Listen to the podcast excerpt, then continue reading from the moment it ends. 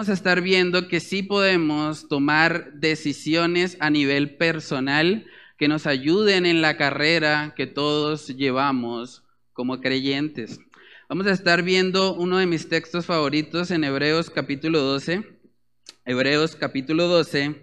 Y vamos a mirar lo que son los versículos del 1 al 3 para ver cómo podemos o cómo debemos también eh, correr la carrera cristiana. Vamos a Hebreos capítulo 12, versículos del 1 al 3. Dice ahí, por tanto, nosotros también, teniendo en derredor nuestro tan grande nube de testigos, despojémonos de todo peso y del pecado que nos asedia, y corramos con paciencia la carrera que tenemos por delante puestos los ojos en Jesús, el autor y consumador de la fe, el cual por el gozo puesto delante de él sufrió la cruz, menospreciando el oprobio, y se sentó a la diestra del trono de Dios. Considerad a aquel que sufrió tal contradicción de pecadores contra sí mismo, para que vuestro ánimo no se canse hasta desmayar. Vamos a orar. Padre, queremos pedir, Señor, de tu bendición en este tiempo de, estudio de tu palabra. Oramos que seas tú, Señor, a través de tu Espíritu Santo, convenciéndonos, Señor, de pecado, de justicia y de juicio. Ayúdanos, Señor, a, que, a que este tiempo no sea un tiempo más, Señor, sino que de verdad lo que estudiemos hoy podamos ponerlo en práctica, Señor, que no seamos solamente oidores, sino hacedores de la palabra, Dios. Yo te pido que tú quites todo obstáculo, Señor, que haya en nuestra mente para mirar claramente lo que dice tu palabra y obedecerla, Dios. Padre, oramos, Señor, estas cosas en el nombre de tu Hijo amado, Jesús. Amén y amén. Bueno, hermanos, entonces ese pasaje que acabo de leer de Hebreos capítulo 12, nosotros podemos mirar un poco acerca de cómo fue el contexto histórico. Eh, en Hebreos capítulo 12, del 1 al 3, vemos que ahí empieza diciendo, por tanto, ¿sí? Cuando nosotros vemos esa palabra por tanto, significa que está conectado con lo anterior. ¿Cierto? Entonces, si nosotros miramos en el capítulo 11, vemos que ahí habla acerca de lo que son los héroes de la fe, ¿sí? Ese capítulo muchas veces lo, lo, conocemos de esa manera porque vemos que, que, se presentan ahí a diferentes hombres que, que vivieron una vida con el Señor. También vemos mujeres ahí, vemos que habla acerca de Abel, de la ofrenda que él ofreció y que lo hizo por fe.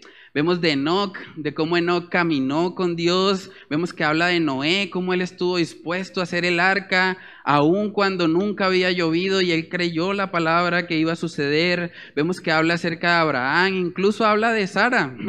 ¿Sí? Sara que de pronto se rió cuando escuchó que, que iba a tener un hijo ya a una edad avanzada. Pero vemos cómo todos esos ejemplos, a pesar de las falencias humanas, vemos que esa gente caminó por fe. Ellos vivieron la vida cristiana, corrieron la carrera con fe, puestos los ojos en el Señor. Y eso es algo que debe animarnos a nosotros. Algunos han dicho que ese pasaje habla acerca de personas que están en el cielo haciéndonos porras para que nosotros corramos la carrera.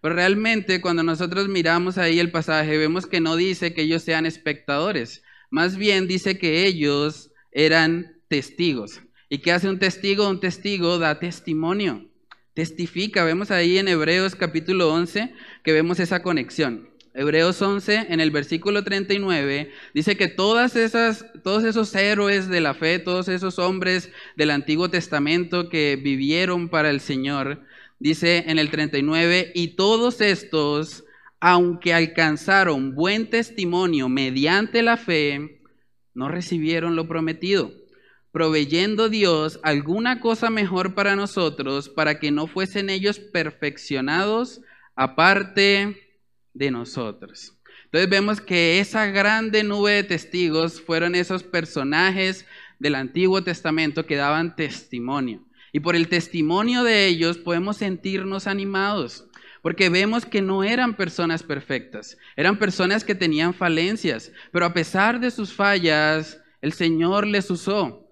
¿Por qué? Porque dispusieron su corazón y tuvieron fe para caminar con el Señor. Entonces vamos a ver que de esa misma manera nosotros debemos vivir en el cristianismo, debemos vivir la vida cristiana corriendo por fe, por fe en el Señor. Dice ahí Hebreos 12.1, por tanto nosotros también, teniendo en derredor nuestra tan grande nube de testigos, ahora dice, despojémonos de todo peso y del pecado que nos asedia.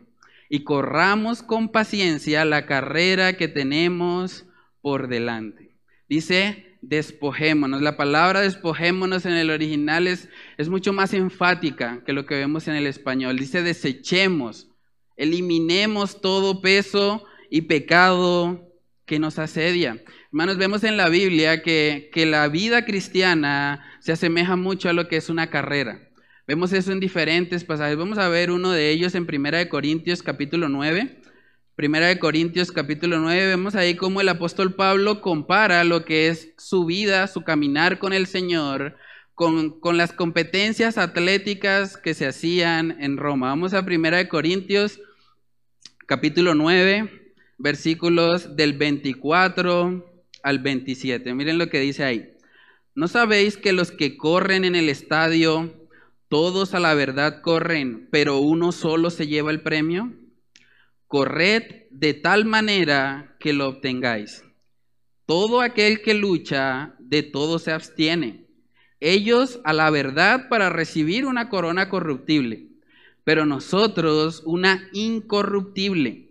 Así que yo de esta manera corro, no como a la aventura, de esta manera peleo, no como quien golpea al aire sino que golpeo mi cuerpo y lo pongo en servidumbre, no sea que habiendo sido heraldo para otros, yo mismo venga a ser eliminado.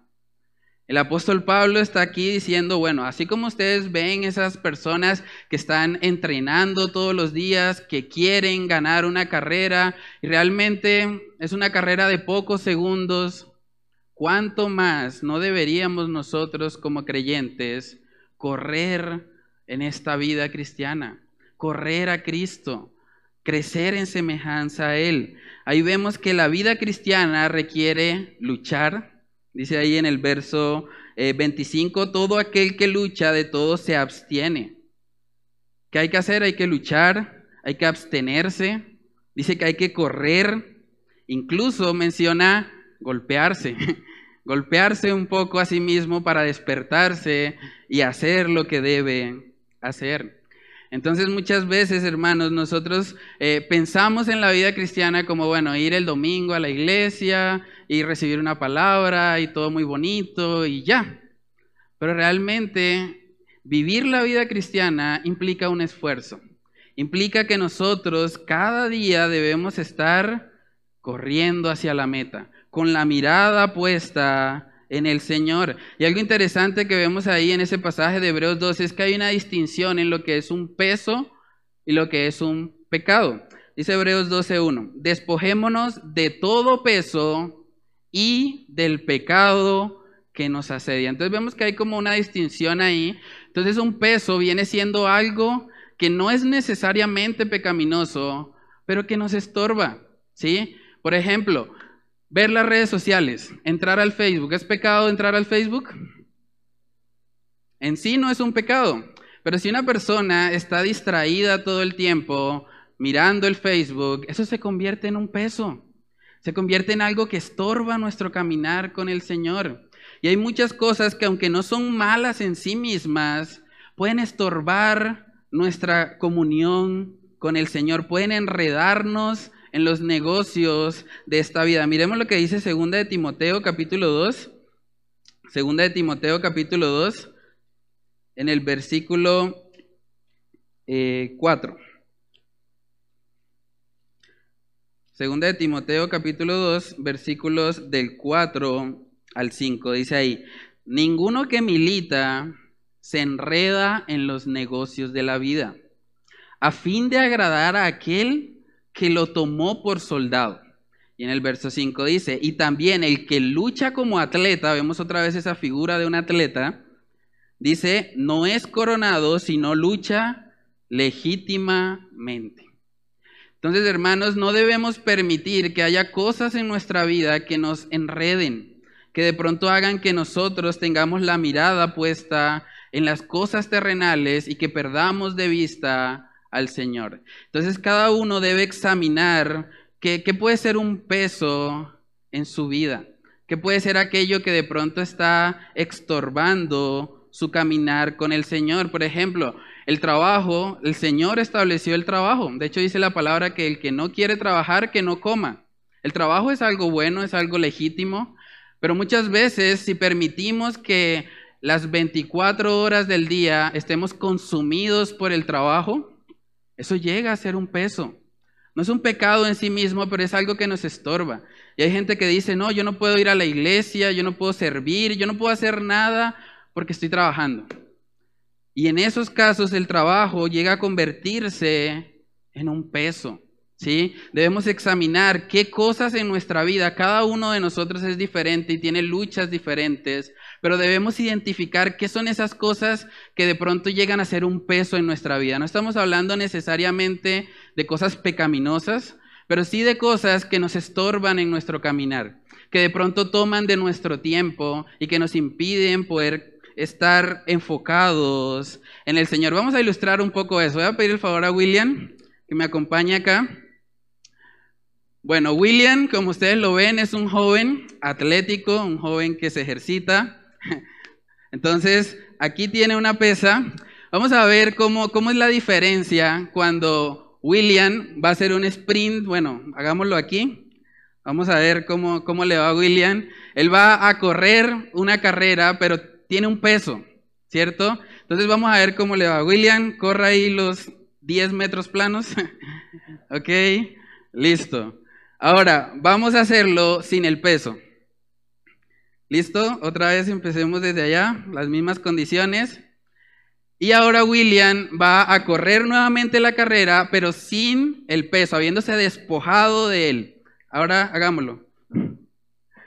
Listo, ¿cuál de las dos fue más fácil, William? ¿Con el peso o sin el peso? Ok, ahí tienen el testimonio de William. Sin el peso es mucho más fácil correr la carrera. Entonces debemos identificar qué son esos pesos, qué son esas cosas que de pronto están impidiendo nuestro correr eh, livianamente con el Señor. De verdad yo les animo.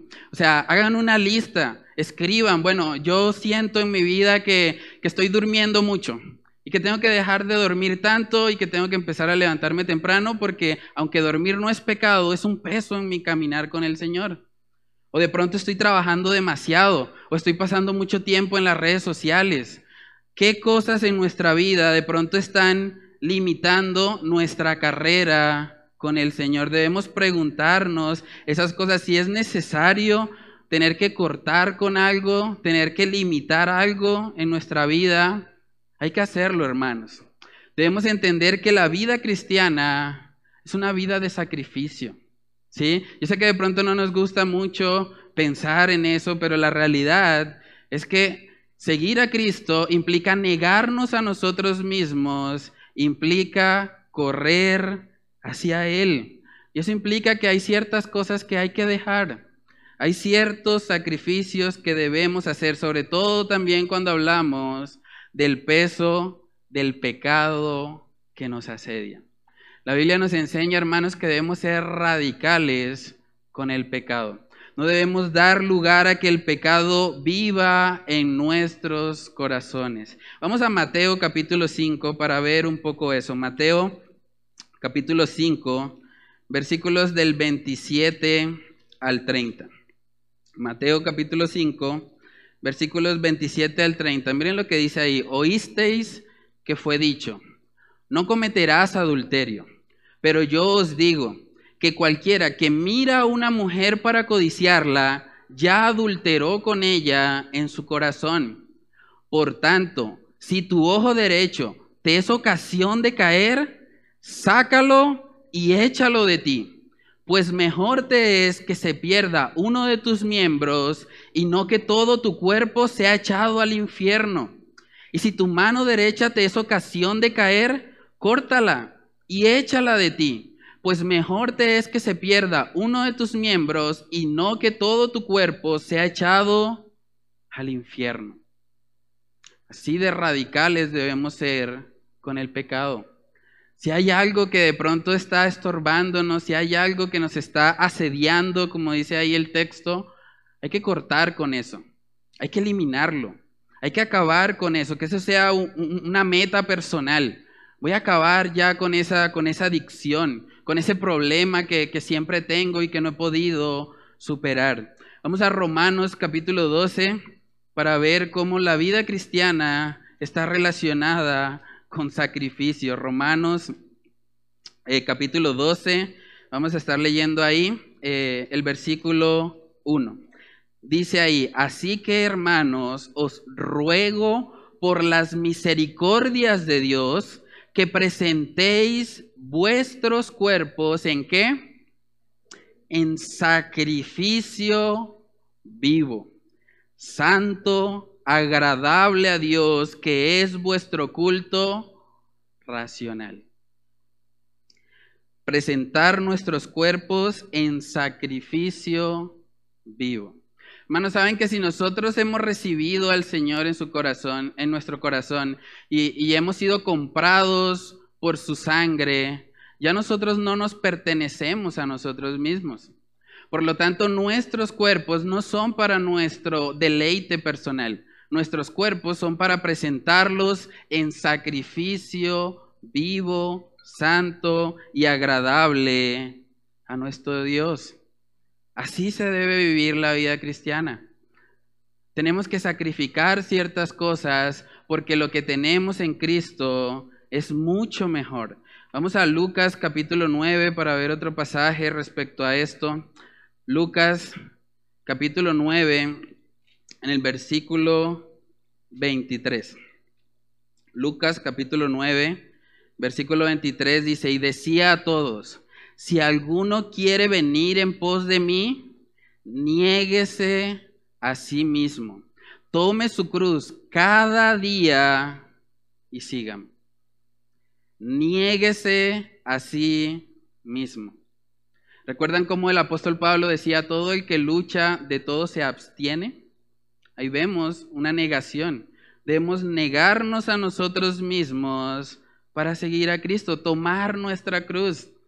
Eso es algo que hoy en día cuando nosotros vemos la cruz pensamos como en un rosario, pensamos en una iglesia católica, pero realmente la cruz no es un símbolo religioso. La cruz en este contexto era el símbolo de muerte. Tomar la cruz significaba estar dispuesto a morir por Cristo en cualquier momento, en dar la vida por Él. De hecho, si nosotros eh, miramos el contexto de, Hebreos, vemos que los creyentes hebreos estaban siendo perseguidos. Incluso muchos de ellos estaban tal vez siendo tentados a volver al judaísmo. ¿sí? Para evitar precisamente la persecución. Y por eso vemos aquí que el autor del libro de Hebreos les dice, no, ustedes deben caminar con la mirada puesta en Cristo. Deben despojarse de todo peso, de todo lo que les estorbe en su caminar con el Señor y deben ir hacia Él. Me gusta la forma como lo dijo el misionero Charles Thomas Studd.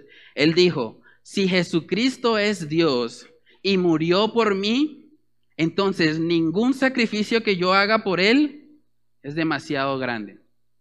Si Jesucristo es Dios y murió por mí, entonces ningún sacrificio que yo haga por Él es demasiado grande. Así debemos vivir nuestras vidas, estar dispuestos a darlo todo por el Señor, a caminar con Él, a ser llenos de su gracia, despojándonos de todo peso, de todo lo que nos estorbe para seguirle a Él. Y usted podría preguntarse, bueno, pero entonces hace ocho días hablamos de que Dios es la fuente de gozo. que aunque todo salga mal, en Él nos podemos alegrar. Y entonces, ¿cómo relacionamos ahora esto del sacrificio, de negarnos a nosotros mismos, de dejar cosas atrás? Vamos a ver, hermanos, que cuando nosotros entendemos de dónde hemos sido rescatados, cuando nosotros entendemos lo valioso que es el Evangelio, podemos sacrificarnos gozosamente. No es una carga abstenernos o negarnos a nosotros mismos porque estamos apuntando a algo mayor. No tenemos la mirada puesta en las cosas terrenales, sino en las cosas de arriba, como decía nuestro hermano Yesid. Vamos a Mateo capítulo 13. Mateo capítulo 13 ilustra muy bien eso. Mateo capítulo 13 en el verso 44, miren lo que dice ahí. Además, el reino de los cielos es semejante a un tesoro escondido en un campo, el cual un hombre halla y lo esconde de nuevo. ¿Y qué dice después? Y gozoso por ello va y vende todo lo que tiene y compra aquel campo. Hermanos, cuando alguien entiende lo valioso que es el Evangelio, cómo el Señor nos ha rescatado de una eternidad en el infierno, eso nos hace que gozosamente queramos soltar todo. Como saqueo cuando decía, bueno, a mí no me importa, si le debo a alguien le pago cuatro veces más lo que le debo, porque ya mi enfoque no es terrenal. Yo tengo la mirada en los cielos. Sé que me espera una eternidad con el Señor. Cuando nosotros entendemos lo grandioso, lo majestuoso que es el Evangelio, hermanos, eso lo cambia todo. Eso hace que cualquier sacrificio realmente sea pequeño comparado con la gloria que tenemos en Cristo Jesús. Vamos a ver cómo el apóstol Pablo había entendido esto. Filipenses capítulo 3, vemos cómo él tenía muchas cosas de que jactarse en la carne.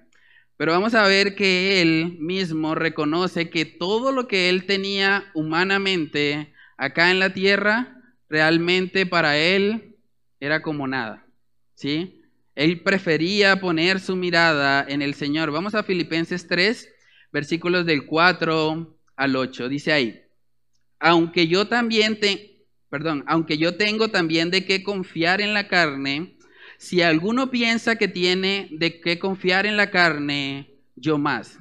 Circuncidado al octavo día, del linaje de Israel, de la tribu de Benjamín, hebreo de hebreos, en cuanto a la ley, fariseo, en cuanto a celo, perseguidor de la iglesia, en cuanto a la justicia que es en la ley, irreprensible.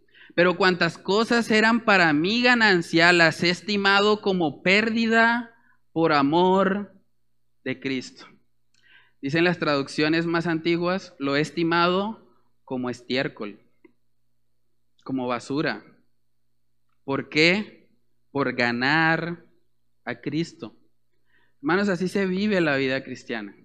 Sacrificándonos gozosamente porque sabemos que tenemos una esperanza mayor. Tenemos una esperanza viva en Cristo Jesús. Entonces el primer punto de esta mañana es que nos despojemos de todo aquello que estorba nuestra carrera.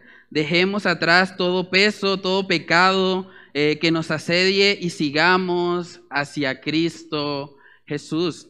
Por eso el segundo punto para hoy es que corramos la carrera con paciencia. Corramos la carrera con paciencia. Algo que vemos mucho en las escrituras es lo que llamamos el principio del reemplazo. No solamente nos dan un mandamiento que nos dicen, bueno, no hagas esto, sino que nos dicen en su lugar haz esto otro. Es lo que llamamos el principio del reemplazo, lo vemos mucho. Dicen Colosenses que debemos hacer morir lo terrenal en nosotros y debemos vestirnos del nuevo hombre, ¿cierto? También dicen Efesios, no os embriaguéis con vino en lo cual hay disolución, pero no se queda ahí, dice, antes bien, sed llenos del Espíritu Santo. Entonces vemos que constantemente se nos manda, bueno, quiten esto de su vida pero agreguen esto otro. Y este caso de Hebreos no es la excepción. Nos está diciendo, bueno, despojémonos, desechemos todo peso, todo pecado que nos asedia, pero no solamente lo dejemos ahí. Ahora debemos correr con paciencia la carrera que tenemos por delante. Eso puede sonar un poco contradictorio, ¿no? Porque cuando nosotros pensamos en correr, pensamos en, un esfuerzo, pensamos como eh, en afán, ¿cierto? En que estamos cansados de pronto, porque correr es una actividad que demanda esfuerzo. Pero ¿cómo podemos correr? Y luego dice que con paciencia. Porque la paciencia más bien nos, nos muestra como algo un poco más pasivo, algo un poco más calmado, entonces, ¿cómo, ¿cómo manejamos eso? Eso es como cuando dice la palabra en 2 de Timoteo 2.1, que dice, tú pues, hijo mío, esfuérzate en la gracia, que es en Cristo Jesús. Y pensamos en esforzarnos, pensamos en, hacer cosas, luego dice en la gracia, que es algo inmerecido. ¿Y cómo, cómo buscamos ahí como, como ese equilibrio? Bueno, yo creo que es importante entender que la carrera cristiana se debe correr con paciencia. Dicen otras traducciones con perseverancia. ¿sí? Eso significa que nosotros no debemos permitir que nada nos desenfoque del Señor.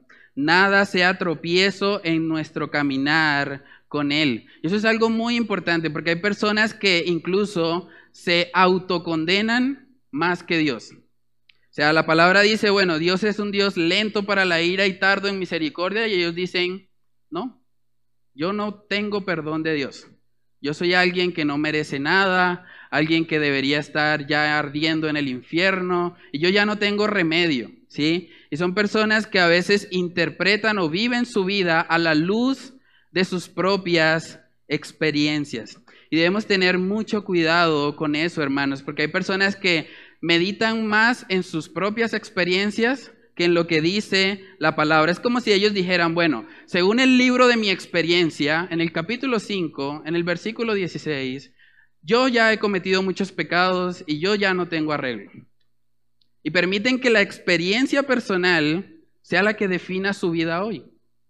Por eso vemos tanta gente frustrada, tanta gente diciendo, no, es que ya yo estoy cansado, yo no tengo arreglo, ¿sí?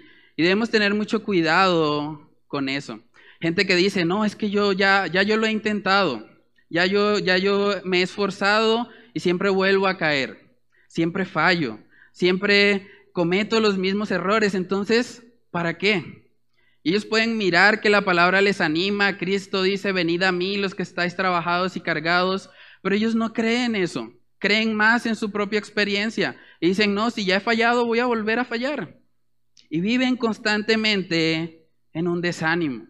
Pero así no se vive la vida cristiana, hermanos. Debemos correr la carrera con paciencia, con perseverancia, que aun cuando nos tropecemos en el camino, que aun cuando fallemos, podamos levantarnos nuevamente. Dice la palabra que siete veces cae el justo y siete veces se levanta. Seguimos con la mirada puesta en el Señor. El mismo apóstol Pablo decía, no pretendo haberlo ya alcanzado, pero sigo hacia adelante, prosigo a la meta.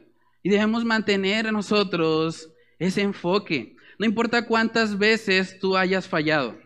Realmente no importa. Tú puedes llevar 30 años cometiendo el mismo pecado, pero si tú vienes a Cristo y tú reconoces que Él es el único que puede salvarte y le entregas tu vida a Él, Él no te va a echar fuera. Él puede rescatarte aún de, de tu pasado, aún de la situación más difícil a la que tú te hayas enfrentado.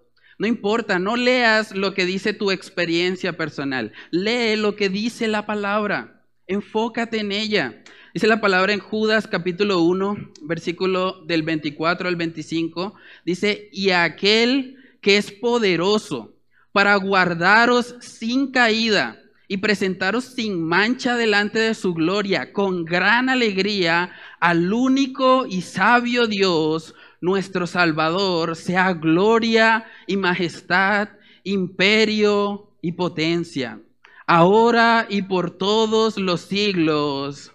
Amén. ¿Realmente creemos eso? ¿Creemos que Dios puede guardarnos sin caída, presentarnos sin mancha delante de Él? Hermanos, creamos, lo que dice la Biblia y no creamos nuestras propias experiencias corramos la carrera con paciencia. Debemos tener mucho cuidado con lo que es el fatalismo. Hay mucha gente que dice, no, pues yo nací así, no tengo arreglo, ¿sí? Yo ya no puedo cambiar. Yo no puedo cambiar porque yo simplemente eh, soy un pecador. Incluso hay gente que ha dicho, bueno, pues a mí ya Dios me predestinó a ser un pecador. O Él ya me predestinó a que yo iba a ir al infierno. Entonces, ¿qué sentido tiene? ¿Para qué esforzarme? Si simplemente ya yo soy como soy. Eso me recuerda a algunas personas que decían, bueno, eh, en una ocasión un esposo tenía una discusión con su esposa y él le decía, eh, mi amor, pues la verdad es que yo soy así y yo no puedo cambiar. Entonces, si tienes algún problema, háblalo con Dios porque Él me hizo así. Y tenemos el descaro muchas veces de culpar a Dios por cosas que nosotros no hemos hecho, ¿sí? Pero hermanos, debemos tener mucho cuidado con esas cosas. La Biblia nos muestra que podemos correr una carrera. El apóstol Pablo nos dio ejemplo de eso y podemos imitarle en eso. Podemos seguir con la mirada puesta en el Señor. Vamos a mirar Santiago capítulo 5, Santiago capítulo 5, versículos del 7 al 8. Dice ahí, por tanto, hermanos, tened que paciencia. Yo sé que de pronto no nos gusta tanto esa palabra, pero la vida cristiana, hermano, requiere de paciencia hasta que Cristo venga. Dice Santiago 5:7, por tanto, hermanos, tened paciencia hasta la venida del Señor. Mirad cómo el labrador espera el precioso fruto de la tierra, aguardando con paciencia hasta que reciba la lluvia temprana y tardía. Tened también vosotros paciencia y afirmad vuestros corazones, porque la venida del Señor se acerca. Debemos tener paciencia, hermanos, hasta que Cristo venga. Y no debemos permitir que nuestras, nuestros propios fracasos nos desanimen en nuestro caminar con el Señor. Dice en Hebreos 6, versículo 10, porque Dios no es injusto para olvidar vuestra obra y el trabajo de amor que habéis mostrado hacia su nombre, habiendo servido a los santos y sirviéndoles aún. Pero deseamos que cada uno de vosotros muestre la misma solicitud hasta el fin, para plena certeza de la esperanza, a fin de que no os hagáis perezosos, sino imitadores de aquellos que por la fe y la paciencia heredan las promesas. No debemos ser perezosos espirituales. No debemos sentarnos de brazos cruzados y decir, bueno, Dios es el que me tiene que cambiar. Entonces yo no voy a hacer nada. Porque solamente Dios puede transformar mi corazón depravado, solo Él puede hacerlo. Entonces yo me quedo de brazos cruzados y simplemente espero que Él haga un milagro en mi vida. Pero vemos que en la palabra Dios mismo nos está exhortando a correr la carrera. Dios nos está diciendo, bueno, pongan la mirada en mí, despójense de todo peso y del pecado que nos asedia. Vamos a Filipenses capítulo 3 nuevamente para ver cómo el apóstol Pablo eh, e, es la ejemplificación de Hebreos 12 del 1 al 2. Filipenses 3 del 12 al 14, miren lo que él dice. No que lo haya alcanzado ya, ni que ya sea perfecto, sino que prosigo por ver si logro asir aquello para lo cual fui también asido por Cristo Jesús. Hermanos, yo mismo no pretendo haberlo ya alcanzado, pero una cosa hago, olvidando ciertamente lo que queda atrás y extendiéndome a lo que está delante prosigo a la meta, al premio del supremo llamamiento de Dios en Cristo Jesús.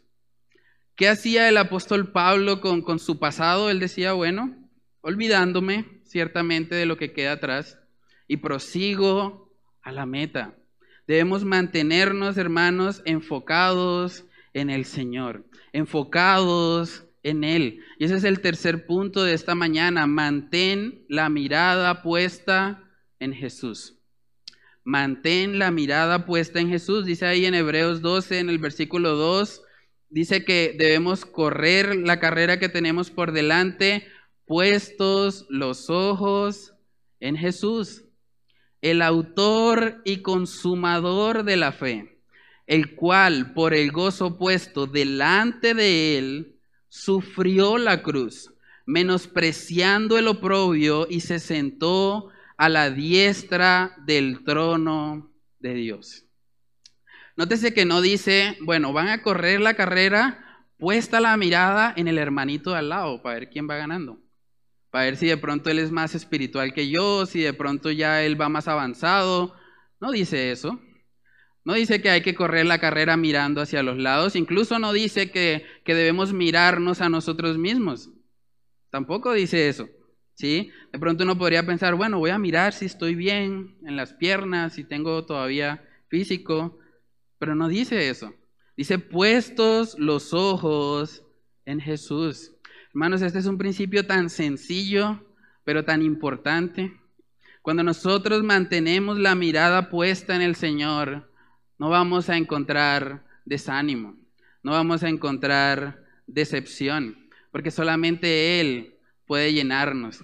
Es triste, pero en este tiempo de pandemia, personalmente, yo he visto cómo muchas personas han perdido el enfoque. ¿sí?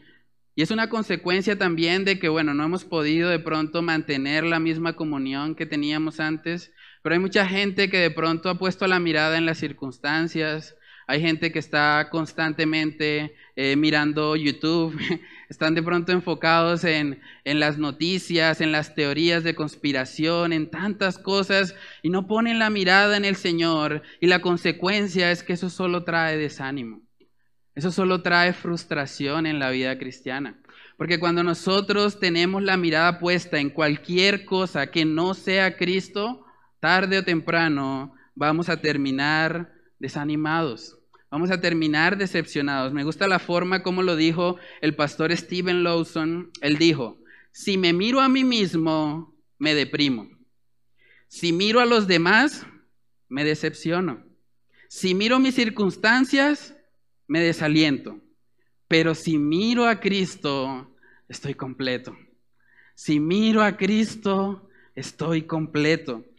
Amada iglesia, que nosotros podamos mantener la mirada en Cristo Jesús. Cuando yo preparaba este mensaje, yo dije, Señor, cuán necesario es, cuán necesario es que nosotros no nos desenfoquemos.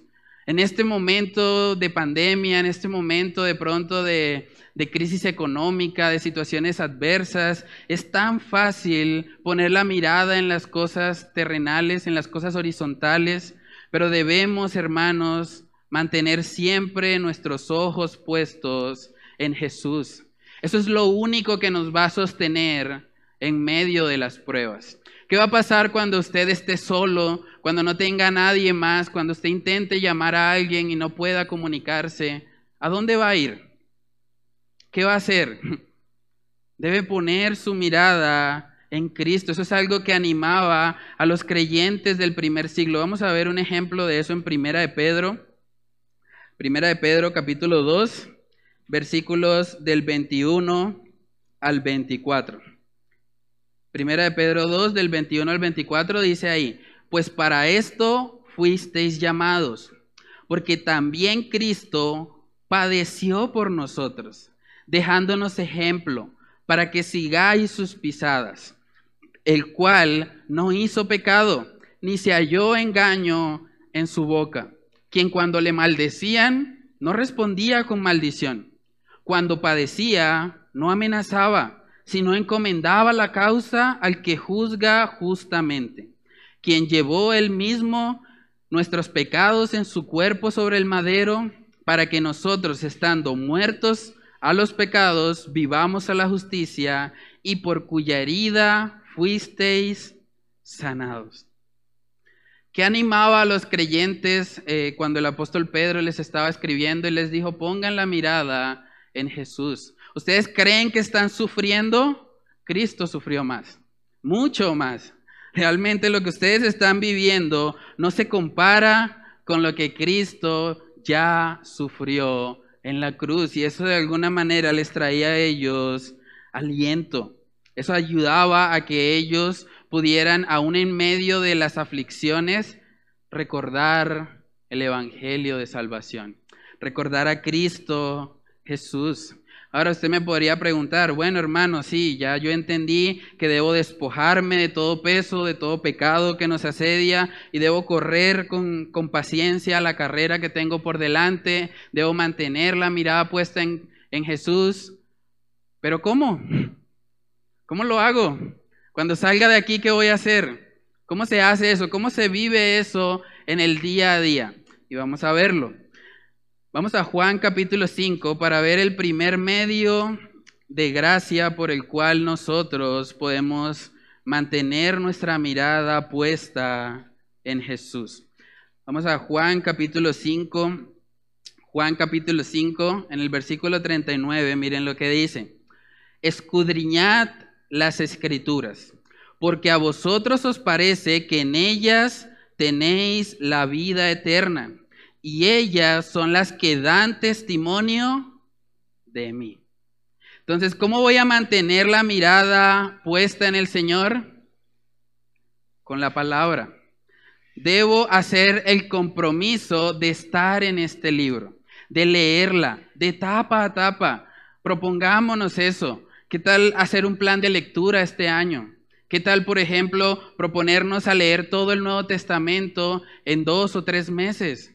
Debemos hacer esas cosas, hermanos, porque la palabra de Dios es la que nos da testimonio de Cristo, es la que nos lleva a Él. Si queremos mantener la mirada puesta en Jesús, hay que leer este libro. Este libro está vivo. Dice la palabra en Hebreos 4 que es la palabra viva y eficaz y más cortante que toda espada de doble filo. Entonces, hermanos, realmente nosotros necesitamos la palabra de Dios. Esto no puede estar por fuera de sus planes o propósitos en este año. Cada uno de nosotros debe tener un lugar especial para leer la palabra de Dios. Debemos ser intencionales en eso, debemos correr hacia eso, debemos esforzarnos, porque a través de la palabra de Dios, hermanos, es que nosotros conocemos el Evangelio, es que conocemos a Cristo. Dice en Juan 17 que la vida eterna es conocerle a Él. Imagínense la cantidad de tesoros que tenemos acá. ¿Y cómo vamos a dejar pasar el tiempo sin leerla? Leer la palabra de Dios es el primer medio de gracia que tenemos que utilizar para mantener nuestra mirada puesta en el Señor. Otro aspecto que podemos hacer y que también lo vemos acá en la palabra, para mantener la mirada puesta en el Señor, debemos ser constantes en la oración. Constantes en la oración. Vamos a Filipenses capítulo 4. Filipenses capítulo 4, versículos del 6 al 7. Dice ahí, por nada estéis afanosos, sino sean conocidas vuestras peticiones delante de Dios en toda oración y ruego, con acción de gracias y la paz de Dios que sobrepasa todo entendimiento, guardará vuestros corazones y vuestros pensamientos en quién? En Cristo Jesús. Cuando yo voy a Cristo, cuando yo suelto mis cargas en Él y yo le digo, Señor, estoy pasando por este afán, estoy pasando por esta aflicción, Señor, ayúdame cuando soy... Eh, confrontado por, por, lo que estoy viviendo y, le, y voy a Él humillado, con un corazón contrito y humillado, como dice la palabra, realmente en esos momentos podemos recibir esto que dice en el verso 7, tener nuestros corazones guardados y nuestros pensamientos en Cristo Jesús. Hermanos, la oración debe ser también parte fundamental de nuestra vida como creyentes. Un cristiano no puede correr la carrera si no está orando, si no se está humillando delante de Dios. Necesitamos la palabra de Dios y necesitamos la oración para mantenernos con la mirada puesta en Cristo. Vamos a ver otro medio de gracia que el Señor ha establecido y que acabamos de estudiarlo hace poco en la serie antes de, del libro de Habacuc.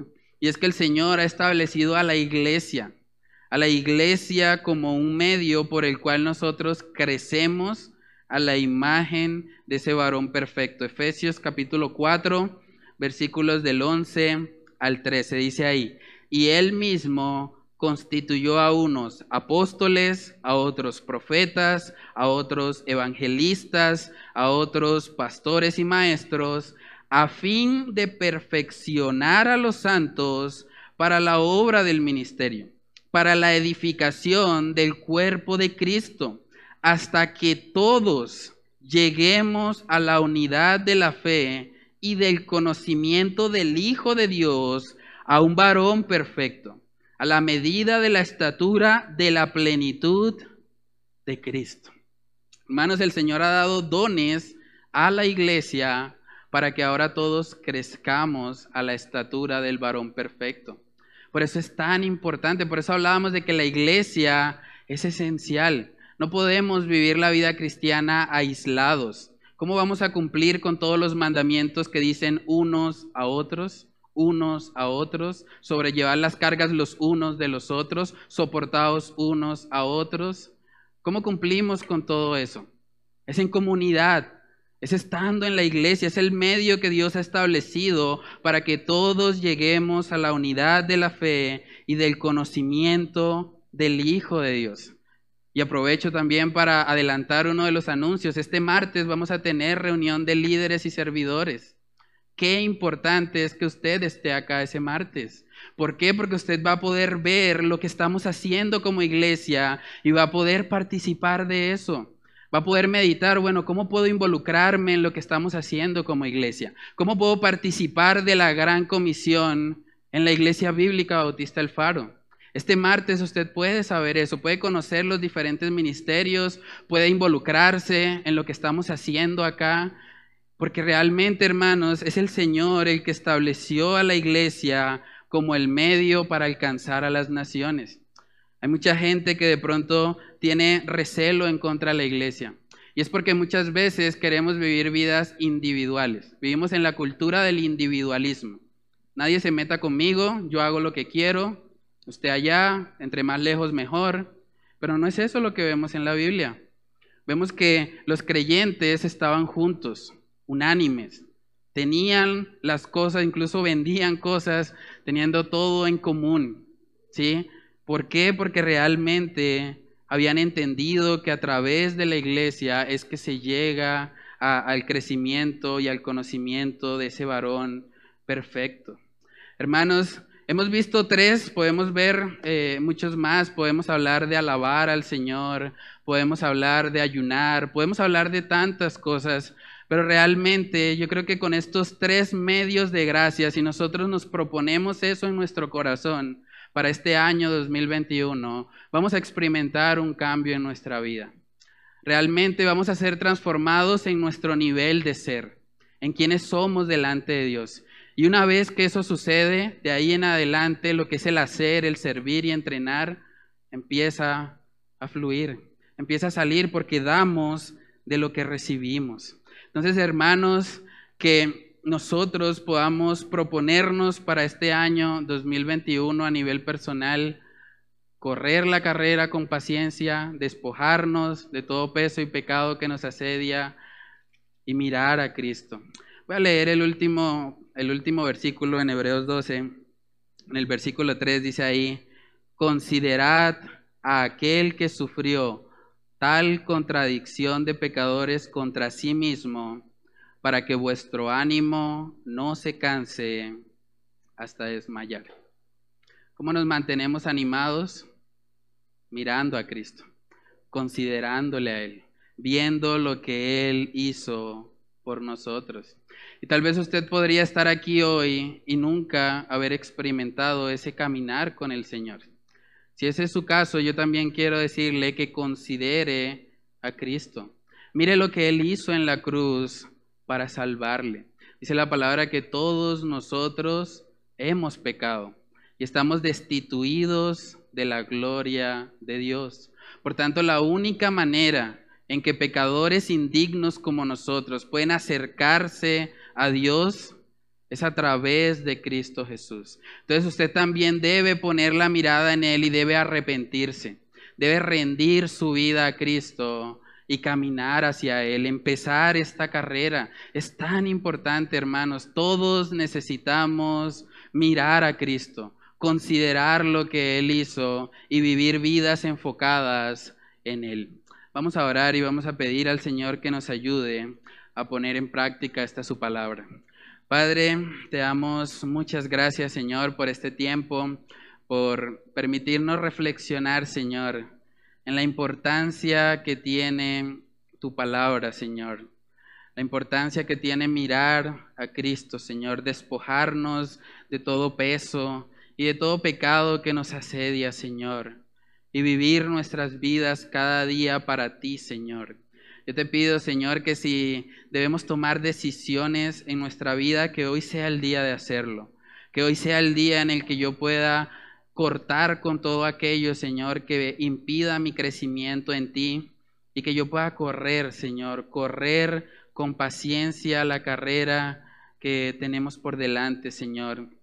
Ayúdanos, Señor, a que como iglesia nosotros podamos mantenernos enfocados en ti, Señor mantener siempre nuestra mirada puesta en lo que tú hiciste, Señor, para salvarnos. Que no miremos a, nuestros semejantes, que no nos comparemos unos con otros, sino que podamos, Señor, contemplarte a ti, meditar en ti, considerar lo que tú hiciste, Señor, para salvarnos.